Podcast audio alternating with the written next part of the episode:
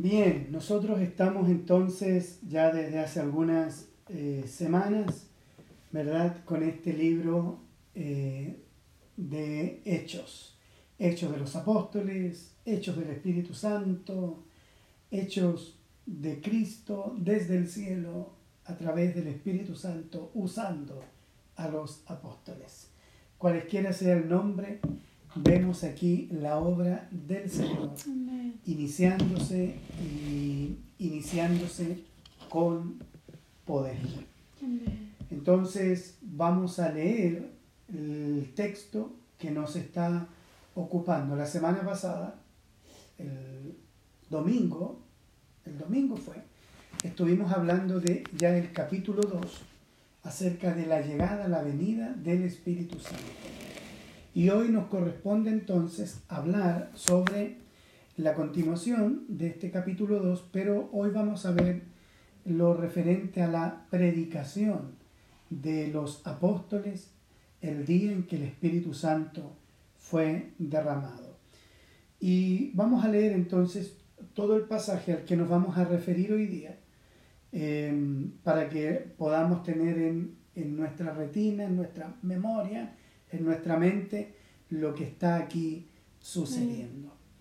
Entonces Pedro, capítulo 2, versículo 14, entonces Pedro, poniéndose en pie con los once apóstoles, alzó la voz y les declaró, hombres de Judea y todos los que viven en Jerusalén, sea esto de su conocimiento y presten atención a mis palabras, porque estos no están borrachos como ustedes suponen, pues apenas es, apenas es la hora tercera, sino que esto es lo que fue dicho por medio del profeta Joel, y sucederá en los últimos días, dice Dios, que derramaré de mi espíritu sobre toda carne, y sus hijos y sus hijas profetizarán, sus jóvenes verán visiones, y sus ancianos soñarán sueños, y aún sobre mis siervos y sobre mis siervas derramaré de mi espíritu en esos días, y profetizarán. Y mostraré prodigios arriba en el cielo, y señales abajo en la tierra, sangre, fuego y columna de humo el sol se convertirá en tinieblas y la luna en sangre antes que venga el día grande y glorioso del Señor. Y sucederá que todo aquel que invoque el nombre del Señor será salvo. Hombres de Israel, escuchen estas palabras. Jesús el Nazareno, varón confirmado por Dios entre ustedes con milagros, prodigios y señales que Dios hizo en medio de ustedes a través de Él, tal como ustedes mismos saben. Este fue entregado por el plan predeterminado y el previo conocimiento de Dios, y ustedes lo clavaron en una cruz por manos de impíos y lo mataron. Pero Dios lo resucitó, poniendo fin a la agonía de la muerte, puesto que no era posible que Él quedara bajo el dominio de ella. Porque David dice de él, veía siempre al Señor en mi presencia, pues está a mi diestra para que yo no sea sacudido. Por lo cual mi corazón se alegró y mi lengua se regocijó, y aún hasta mi carne descansará en esperanza, pues tú no abandonarás mi alma en el Hades, ni permitirás que tu santo vea corrupción. Me has hecho conocer los caminos de la vida, me llenarás de gozo con tu presencia. Hermanos, del patriarca David les puedo decir con franqueza que murió y fue sepultado, y su sepulcro está con nosotros hasta el día de hoy. Pero siendo profeta y sabiendo que Dios le había jurado sentar a uno de sus descendientes en, el, en su trono, miró hacia el futuro y habló de la resurrección de Cristo, que ni fue abandonado en el Hades, ni su carne sufrió corrupción. A este Jesús resucitó Dios, de lo cual todos nosotros somos testigos. Así que, exaltado a la diestra de Dios y habiendo recibido del Padre la promesa del Espíritu Santo, ha derramado esto que ustedes ven y oyen. Porque David no ascendió a los cielos, pero él mismo dice, dijo el Señor a mi Señor, siéntate a mi diestra, hasta que ponga a tus enemigos por estrado de tus pies. Sepa, pues, con certeza, toda la casa de Israel, que a este Jesús, a quien ustedes crucificaron, Dios le ha hecho Señor y Cristo. Esta es la primera parte en lo que se refiere al sermón de Pedro luego de que el Espíritu Santo fuera derramado sobre los 120. Entonces, nosotros a través de estos versículos que hemos leído, nosotros vamos a poner por título a esto entonces, predicando con valor, poder y argumentos. Porque esto es lo que vemos aquí en el, en el texto, predicando con valor, con poder y con argumentos. Ahora, antes de introducirnos en el texto, me gustaría que pudiéramos recordar una de las vivencias o relatos de los evangelios en relación a eh, el, apóstol, el apóstol Pedro. ¿Se acuerda usted cuando Jesús estaba siendo enjuiciado y Pedro y Juan dice que seguían a Jesús eh, hacia donde lo llevaban? Y de pronto dice el texto que una mujer encaró a Pedro y le dijo, tú eres uno de ellos, tú eres uno de ellos, tú eras un seguidor del Nazareno. Y dice la Biblia que él lo negó y dijo, no, yo no he estado jamás con ese hombre. Luego le volvieron a decir, yo te he visto con ese hombre. Y él volvió a negar al Señor. Y la tercera vez que lo confrontaron con la misma eh, eh, pregunta, tú andabas con él. Entonces él dice que maldijo y el gallo cantó y él se acordó de lo que el Señor le había dicho. Entonces aquí vemos a Pedro timorato, temeroso, pero hay algo que habría de cambiarlo todo. Hay algo que habría de cambiar la vida del apóstol como también la de los demás y esta fue la resurrección del Señor. Recuerde que Lucas dice que después que el Señor resucitó, estuvo con ellos 40 días, apareciéndoseles una y otra vez. Eso alentó mucho a los discípulos.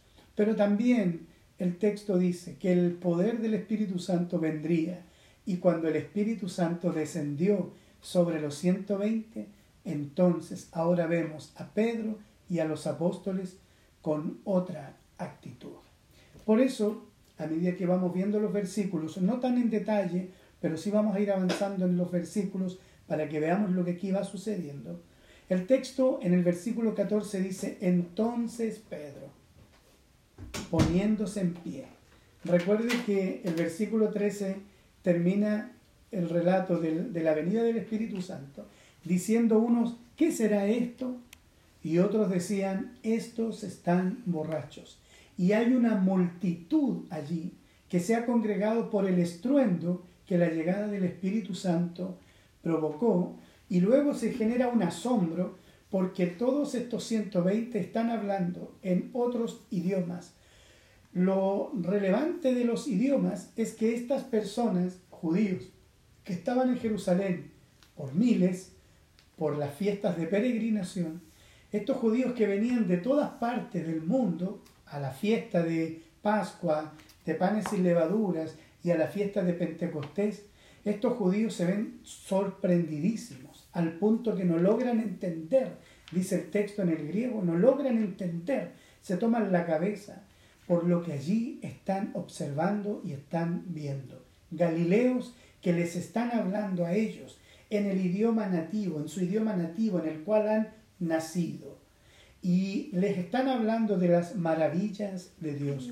Probablemente esas maravillas de Dios sean el Evangelio, lo que Dios ha hecho, o hablándoles también sobre el Mesías. Esto para algunos fue un impacto tan grande que se preguntaban y decían, ¿qué es esto?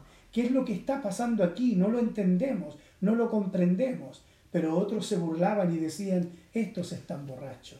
En ese contexto entonces, el versículo 14 dice, entonces Pedro, poniéndose en pie, con los once apóstoles, alzó la voz y les declaró. Aquí hay algo notable porque esto, poniéndose en pie, no quiere decir que estaban sentados, sino que ponerse en pie quiere decir eh, pararse adelante, dar la cara, ir al frente. Entonces aquí estamos viendo a un apóstol y a los demás en una actitud completamente diferente. Ahora ellos dan un paso al frente, con valor, sin timidez, sin ningún tipo de temor. Ya no se esconden, sino que ahora dan un paso al frente.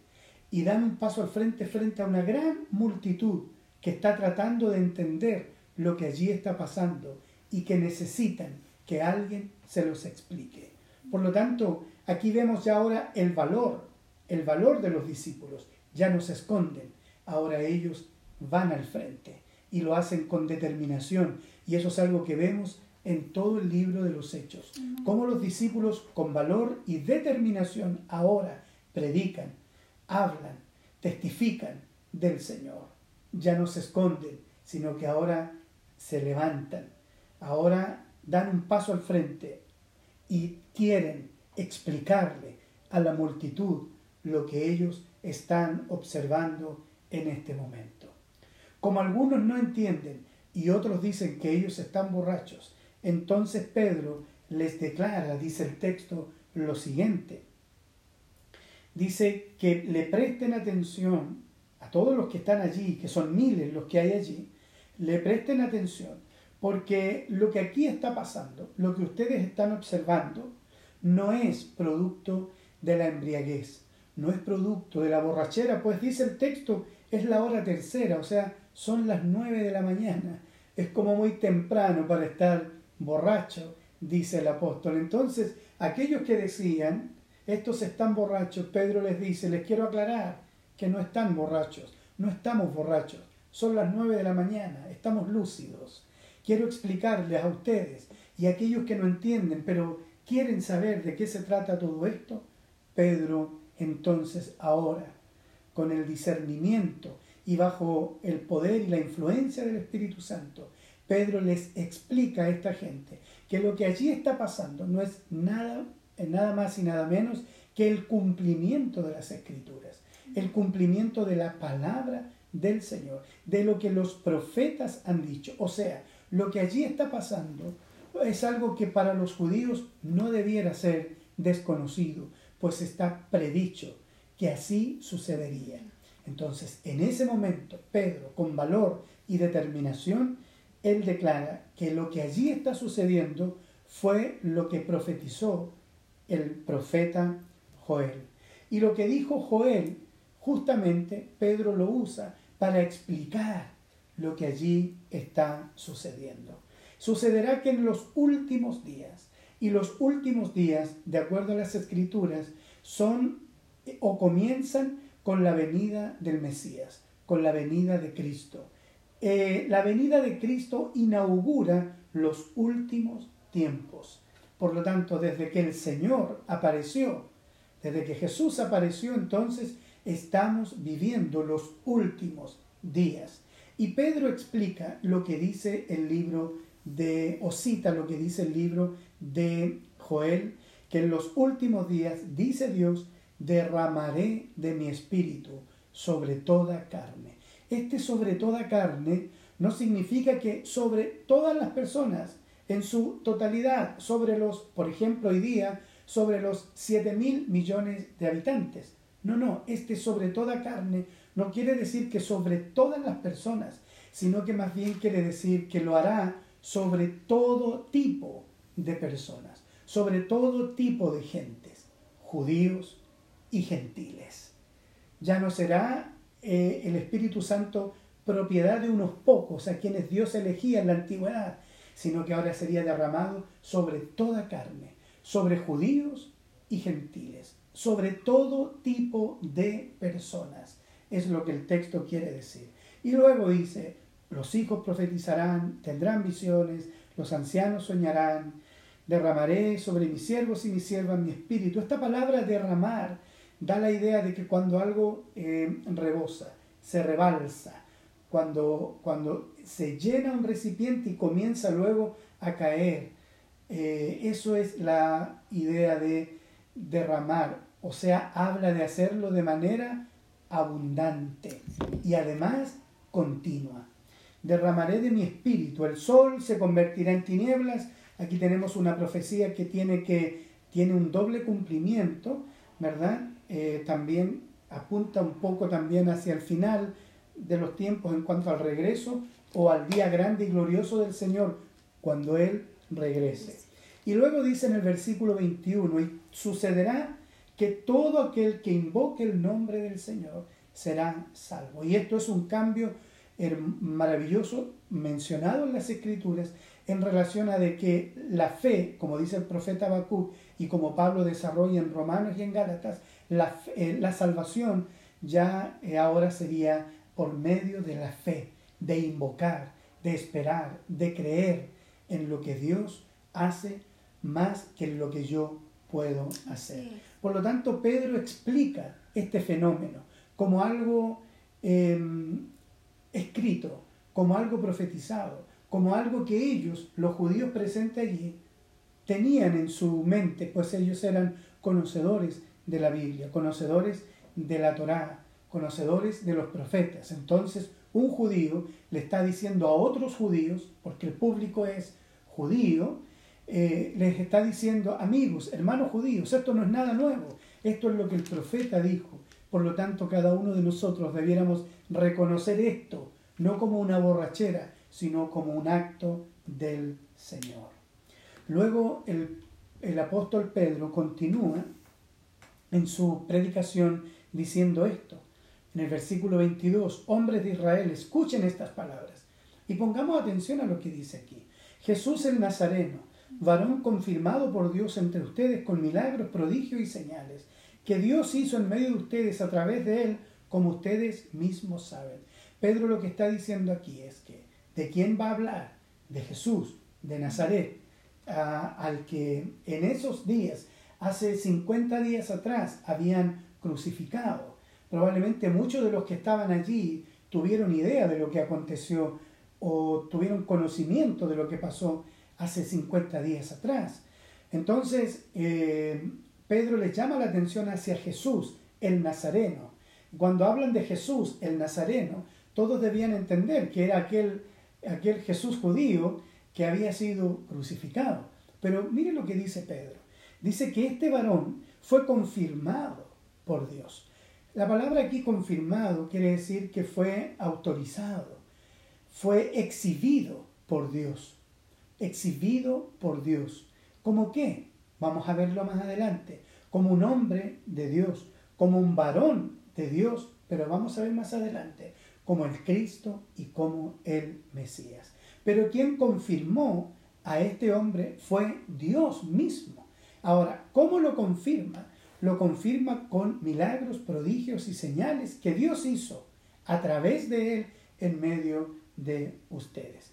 Ahora, esto de las señales en el pueblo de Israel era algo muy importante y lo vemos en la escritura vez tras vez, porque las señales eran una manera de certificar, autentificar que ese hombre que venía en nombre de Dios contaba con el respaldo del Señor. Por ejemplo, en el libro de Éxodo, cuando el Señor llama a Moisés, el Señor le dice, te daré estas señales para que cuando te pares frente a los ancianos, y les digas que van a liberar al pueblo de Israel, cuando ellos vean las señales, creerán que yo te he enviado. Por lo tanto, para los judíos las señales de confirmación eran algo muy importante. Debían estar presentes esas señales.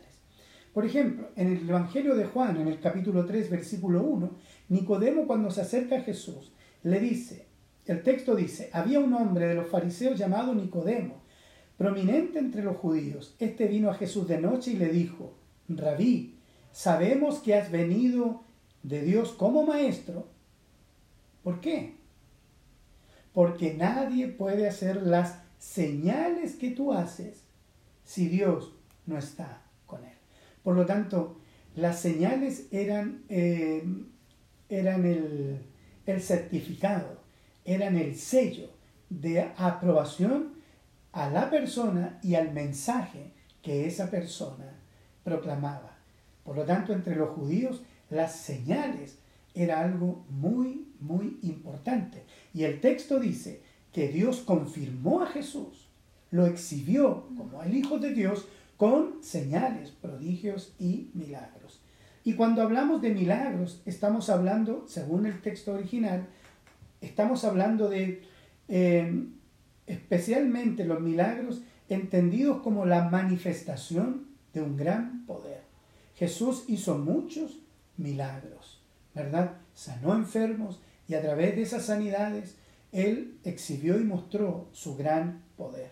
Prodigios tiene que ver con un evento maravilloso que manifiesta un acto sobrenatural de un agente divino.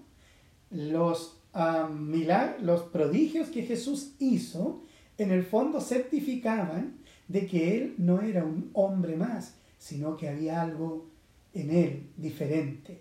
Él era también divino.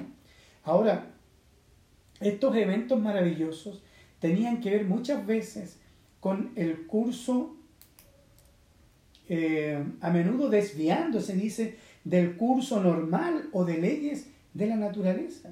Y eso solo lo puede hacer alguien que tiene atributos divinos. Por ejemplo, Jesús caminó sobre el agua.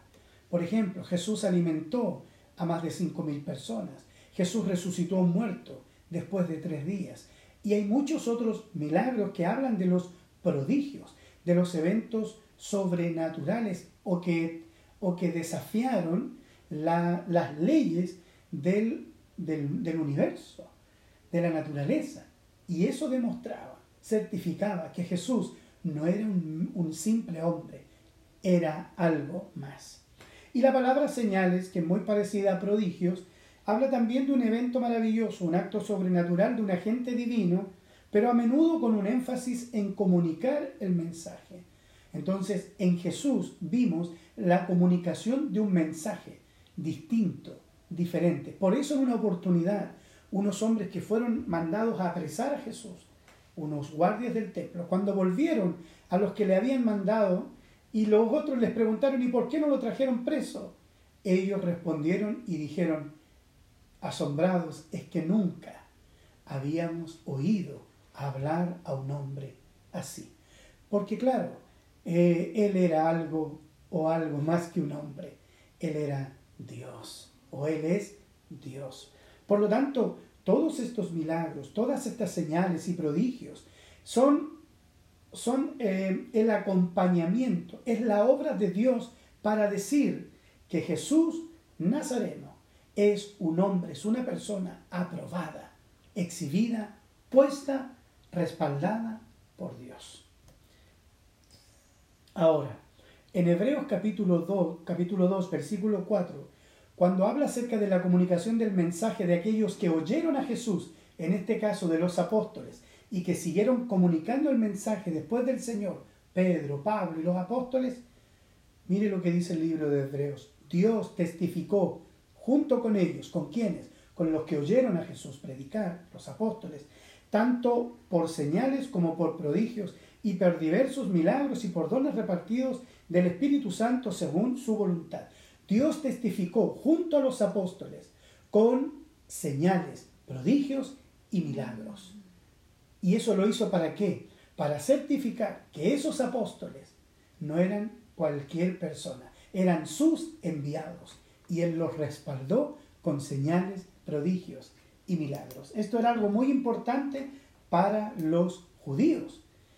Juan, versículo, capítulo 20, versículo 30 dice, y muchas otras señales hizo también Jesús en presencia de sus discípulos, que no están escritas en este libro. Dice que hizo muchas otras señales, pero estas se han escrito para que ustedes crean que Jesús es el Cristo, el Hijo de Dios, y para que al creer tengan vida en su nombre. Juan nos dice que las señales tienen una función, tienen, ¿verdad?, un, propósito. Y estas señales, estos milagros, todas estas cosas hermosas que Cristo hizo, son para qué? Para que nosotros creamos, ellos crean que Jesús es el ungido, que Jesús es el Mesías. Y no solo el Mesías, es el Hijo de Dios. Y para que crean en Él y al creer en Él tengan vida eterna. Por lo tanto, cuando Pedro dice de que este hombre fue aprobado por Dios, entonces eso debería y captura la atención de toda la gente que está allí, pues ellos están entendiendo el mensaje o lo que Pedro quiere decir. Versículo 23 dice algo hermoso y maravilloso. Este fue entregado por el plan predeterminado y previo conocimiento de Dios. Y ustedes lo clavaron en una cruz por manos de impíos y lo mataron. Aquí Pedro dice algo que es em, tremendamente maravilloso. Ahora, ¿por qué Pedro dice estas cosas? ¿Y por qué Pedro habla con tanta seguridad? Recuerde que Jesús les, habría, había abierto el entendimiento para que comprendieran las escrituras. Por lo tanto, ahora cuando Pedro lee el Pentateuco, cuando Pedro lee a los profetas, Pedro ahora con el entendimiento abierto logra entender lo que los profetas dijeron, lo que Moisés dijo en sus escritos. Pedro y los apóstoles ahora entienden todo lo tocante a Jesús en las escrituras. Y Pedro dice algo hermoso aquí, y es que la muerte de Jesús, el sacrificio de Jesús, no fue algo fortuito, no fue algo al azar, sino que esto fue algo que estaba o era algo que estaba predeterminado. Esto era algo que estaba planeado. Esto era algo que estaba, como diríamos en buen, en buen eh, chileno, ¿no? Estaba cocinado. Esto ya era algo que estaba elaborado, dice Pedro. Este Jesús fue entregado a la muerte por el plan predeterminado y el previo conocimiento del Señor. Pedro está diciendo que la muerte de Jesús no fue algo accidental, que la muerte de Jesús no fue algo casual, que la muerte de Jesús no solo tiene que ver con la ira, con el enojo o con una, o con una falta de aceptación por parte de los judíos de él como Mesías. Todo eso sí lo hay, pero Pedro atribuye a que en primera instancia que Jesús muriera fue un plan de Dios. Y esto es algo maravilloso. Dice Jesús mismo en el Evangelio de Lucas, en el capítulo 24-25, entonces Jesús les dijo a los varones camino a Maús, oh insensatos y tardos de corazón para creer, mire, todo lo que los profetas han dicho. ¿No era necesario que el Cristo muriera, padeciera todas estas cosas y entrara en su gloria? ¿Qué? Esto estaba escrito, esto estaba en los profetas, estaba allí, pero muchos no lo veían. Muchos no lograban ver esto. Versículo 27. Comenzando por Moisés y continuando con todos los profetas, les explicó lo referente a él en todas las escrituras. Por lo tanto, Jesús abre el entendimiento de estos dos varones para que comprendan todo lo que las escrituras desde Moisés en adelante hablaban acerca de él. Y Pedro, ahora que tiene este conocimiento, Pedro es capaz de ver en los profetas, de ver en Moisés, de que el plan de Dios era entregar a su Hijo por la redención y como sacrificio por los pecados de su pueblo.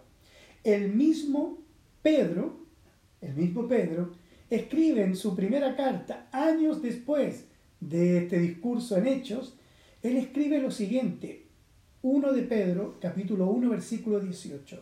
Ustedes saben que no fueron redimidos de su vana manera de vivir, heredada de sus padres, con cosas perecederas como oro y plata, sino con sangre preciosa, como de un cordero sin tacha y sin mancha, la sangre de Cristo. Mire lo que dice el 20 porque él estaba preparado. Esto lo está diciendo Pedro.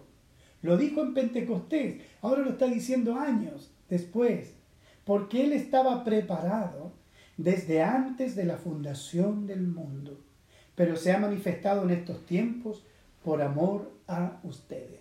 Pedro dice que la muerte de Cristo no fue accidental, no fue producto del odio de su generación, no fue producto solo del rechazo, sino que era algo que estaba determinado. Y cuando uno lee las escrituras en el Antiguo Testamento y en el Nuevo Testamento, uno ve y observa en las escrituras que justamente este plan de Dios estaba realizado ya antes de que el mundo fuera incluso fundado o creado.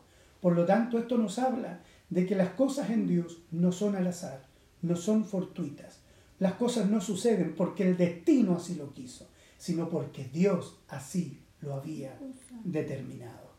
Cosa hermosa, gloriosa y maravillosa, porque eso habla, habla en, en mayor tono, en mayor grandeza del amor, la gracia y del propósito de Dios en amor para nosotros. Algo que Dios había planeado para nuestra salvación. Aleluya, gloria a Dios por eso. Ahora, el versículo 24 dice, pero Dios lo resucitó, ¿verdad? Dios lo entregó, pero también Dios mismo lo resucitó, poniendo fin a la agonía de la muerte, puesto que no era posible que él quedara bajo el dominio de ella. Porque David dice de él, y aquí vemos a Pedro otra vez, explicando a los judíos que estaban allí, explicando por medio de las escrituras. ¿Se acuerda que el título decía predicando con argumentos? Ellos están predicando con argumentos. Pedro está citando las escrituras para que esos judíos puedan, por medio de las escrituras, darse cuenta que ese hombre que fue entregado y que más adelante va a decir que también ellos asesinaron, ese hombre era el Mesías.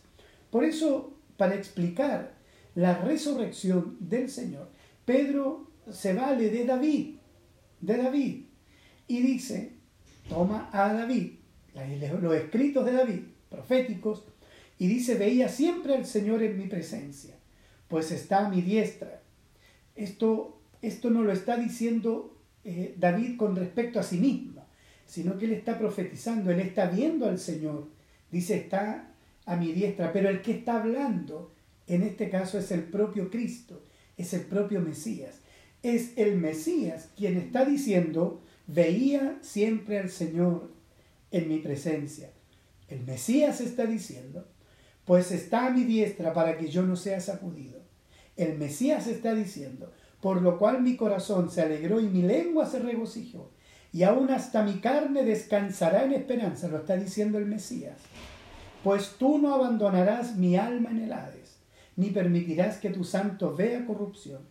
Me has hecho conocer los caminos de la vida, me llenarás de gozo con tu presencia. Palabras proféticas de David, palabras del Mesías. Entonces Pedro explica con las escrituras, con argumentos escriturales, la resurrección del Señor. Y luego explica y dice, Hermanos, el patriarca David, les puedo decir con franqueza que murió y fue sepultado, y su sepulcro está con nosotros hasta el día de hoy. Pero siendo profeta, y sabiendo que Dios le había jurado sentar a uno de sus descendientes en su trono, miró hacia el futuro y habló de la resurrección de Cristo. David proféticamente habló de la resurrección de Cristo, que ni fue abandonado en el Hades, ni que su carne vio la corrupción. Entonces vemos aquí a Pedro como todo un experto en las escrituras, un teólogo eh, impulsado por el, por el poder del Espíritu Santo. Aquí hay valor, recuerde, aquí hay argumentos y aquí hay poder. Mm. Esta combinación hermosa eh, está en Pedro, está en los, en los discípulos y vamos a ver más adelante cuál fue la consecuencia de esta, de esta trilogía, del valor del poder y de los argumentos. Vamos a ver el, próximo, este domingo cuál fue el resultado de eso.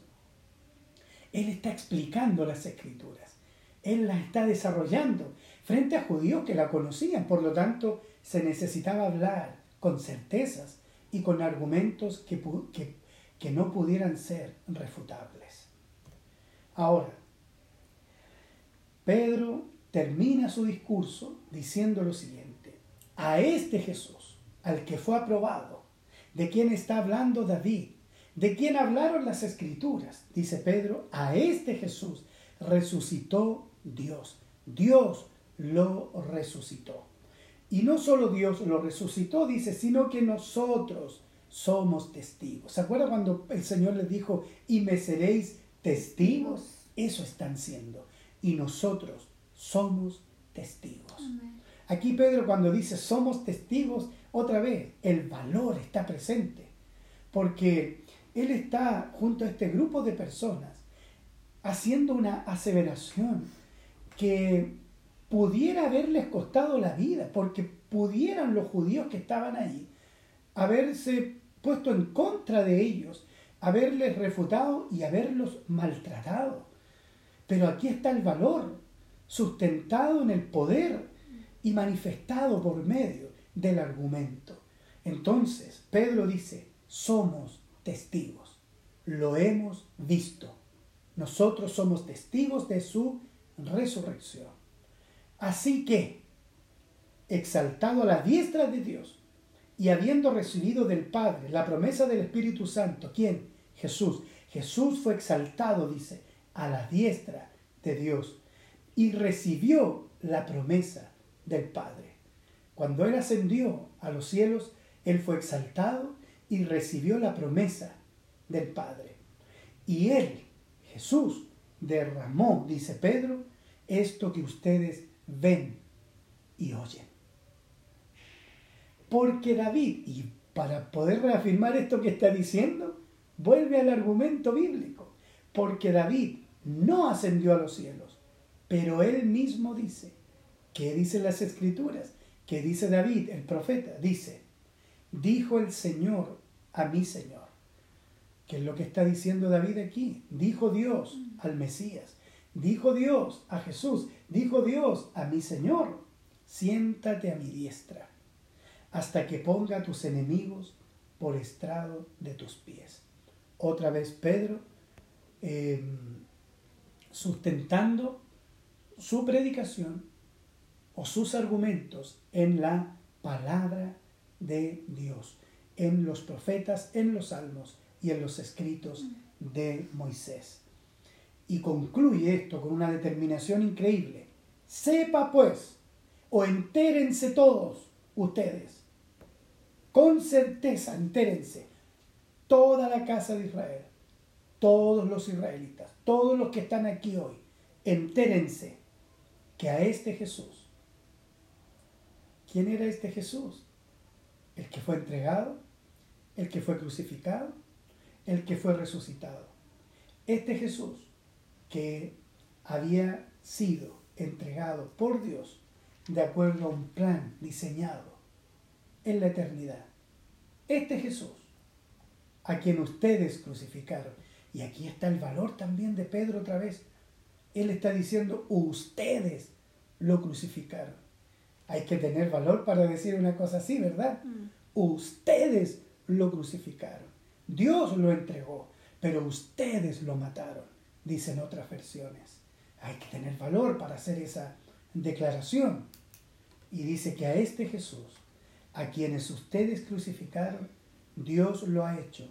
Y ponga atención en estas palabras, Señor y Mesías. Esto es importante.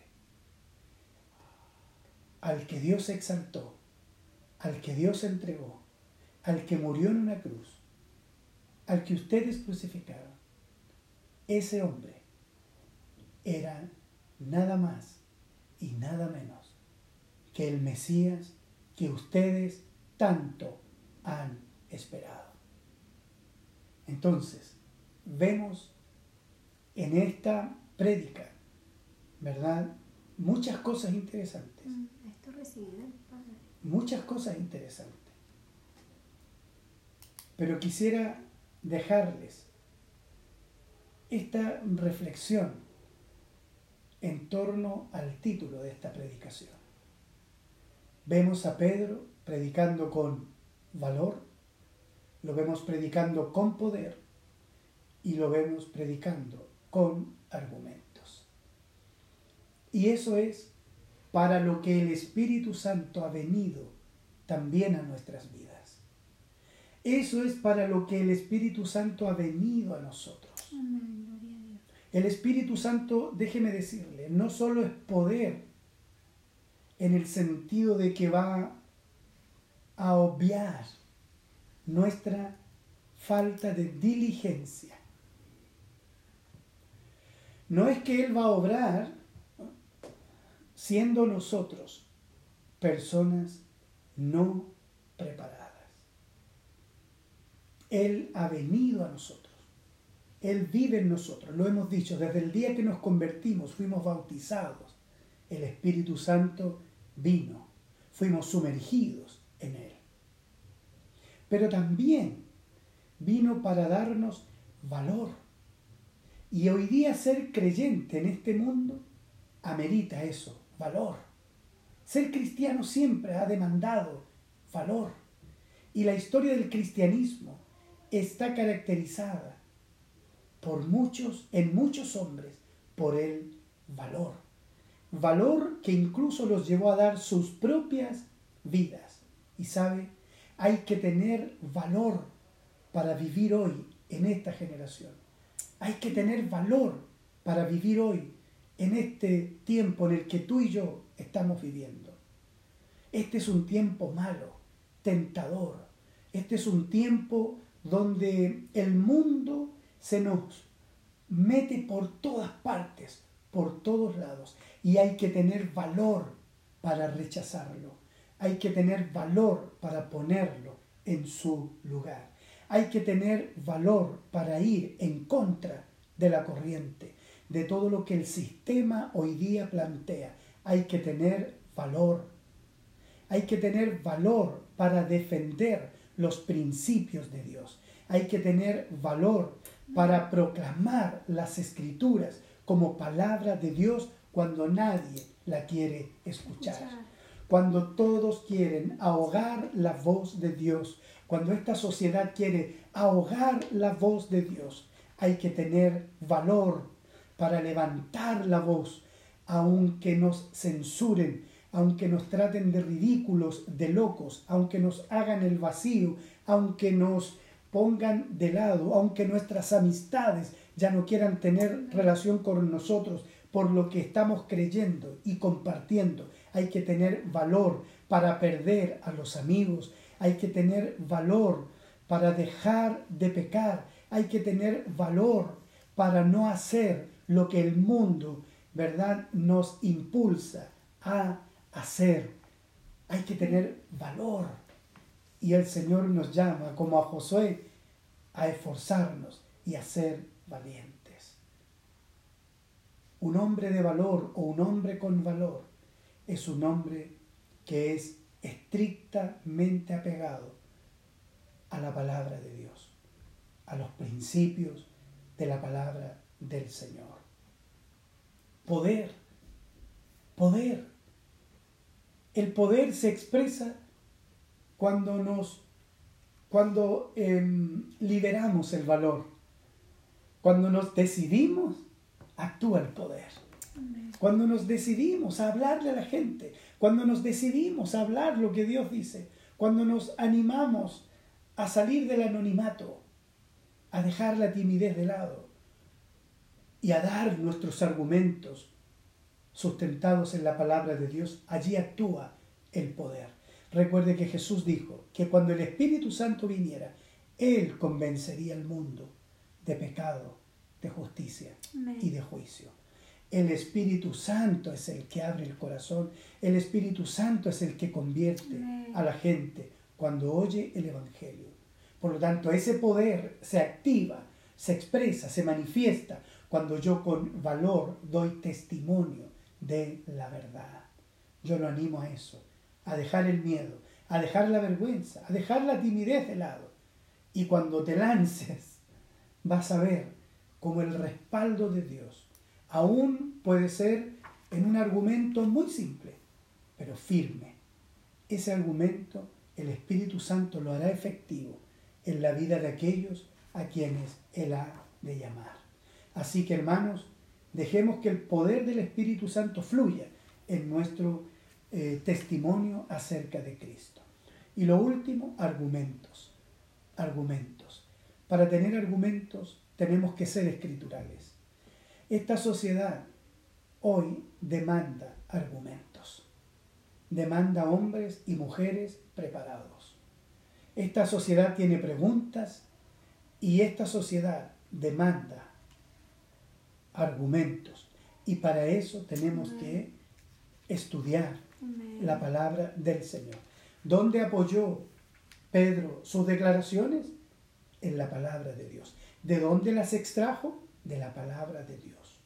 Entonces, para poder argumentar hoy día sobre todos los temas que están puestos ahí en el tapete, para poder argumentar en tu trabajo, para poder argumentar con tus compañeros, con tus amigos, con ateos, para poder argumentar con agnósticos, para poder argumentar incluso con creyentes que no tienen ni un conocimiento, para poder argumentar, tenemos que estudiar, dominar la palabra del Señor. Termino citando lo que, lo que el apóstol Pablo le dijo a Timoteo. Y tú, dice, desde pequeño has conocido las sagradas escrituras, las cuales te pueden hacer sabio para la salvación. Y estas escrituras te salvan a ti, y no solo a ti, sino a los que te oyen. Por lo tanto, nuestro desafío es llenarnos de su palabra, sumergirnos en ella, aprender cada vez, cada día, abrir las escrituras. Cada vez que hay un curso en la iglesia, estar allí para aprender. Cada vez que el pastor, su esposa, los hermanos de la iglesia o la iglesia abre un curso de enseñanza, ¿qué debiéramos hacer? Dejar todo de lado, como María se acuerda, y ponernos a los pies de Jesús. ¿Para qué? Para aprender, para ser instruidos. ¿Para qué? Para que después al predicar lo podamos hacer con valor, con poder y con argumentos. Aleluya. Oro para que el Señor, ¿verdad? El Espíritu Santo nos capacite enormemente para llevar el Evangelio hoy a la generación del último tiempo. Hoy día, en medio de tanta maldad, de tanta ideología que domina el pensamiento de la gente y que les corrompe y que les lleva más lejos de Dios. Hoy se necesita hombres y mujeres, ¿verdad? Con argumentos para que puedan exponer la verdad de Dios. Aleluya. Pastores que a mí me cuesta, el Espíritu te enseñará. Pastores que yo tengo mala memoria, Él te recordará las escrituras. Jesús lo dijo. No se preocupen por lo que van a decir, porque Él hablará. Él hablará por medio de ustedes. Él les recordará todo lo que yo les he enseñado. Así que mis hermanos, valor, poder, argumentos. Que eso sea lo que nos caracteriza a nosotros. Y como Pedro nos pongamos en pie en este tiempo, en esta sociedad, en este mundo, nos pongamos en pie, demos un paso adelante para decir, escúchenme lo que tengo que decir. Dios les bendiga. Vamos a orar. Padre, ayúdanos. Padre, capacítanos. Padre, que tu Espíritu Santo arda en nuestro interior.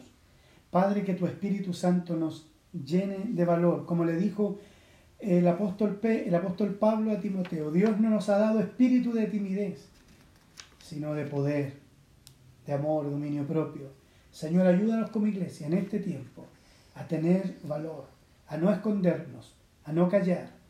Ayúdanos en el poder del Espíritu Santo a testificar, a atrevernos a testificar, atrevernos a hablar. Y en ese momento, tu poder, el Espíritu Santo poderoso, se hará presente para llevar esas palabras, para recordarnos tu palabra, para recordarnos lo que tenemos que decir de todo aquello que hemos llenado nuestro corazón, los argumentos de tu palabra. Ayúdanos a tener tiempo para tu palabra, para leerla. Danos comprensión, danos entendimiento frente a ella, Señor. Y ayúdanos a poder, Señor, pararnos en este mundo y hablar tu verdad. Oramos en el nombre de Jesús. Amén y amén.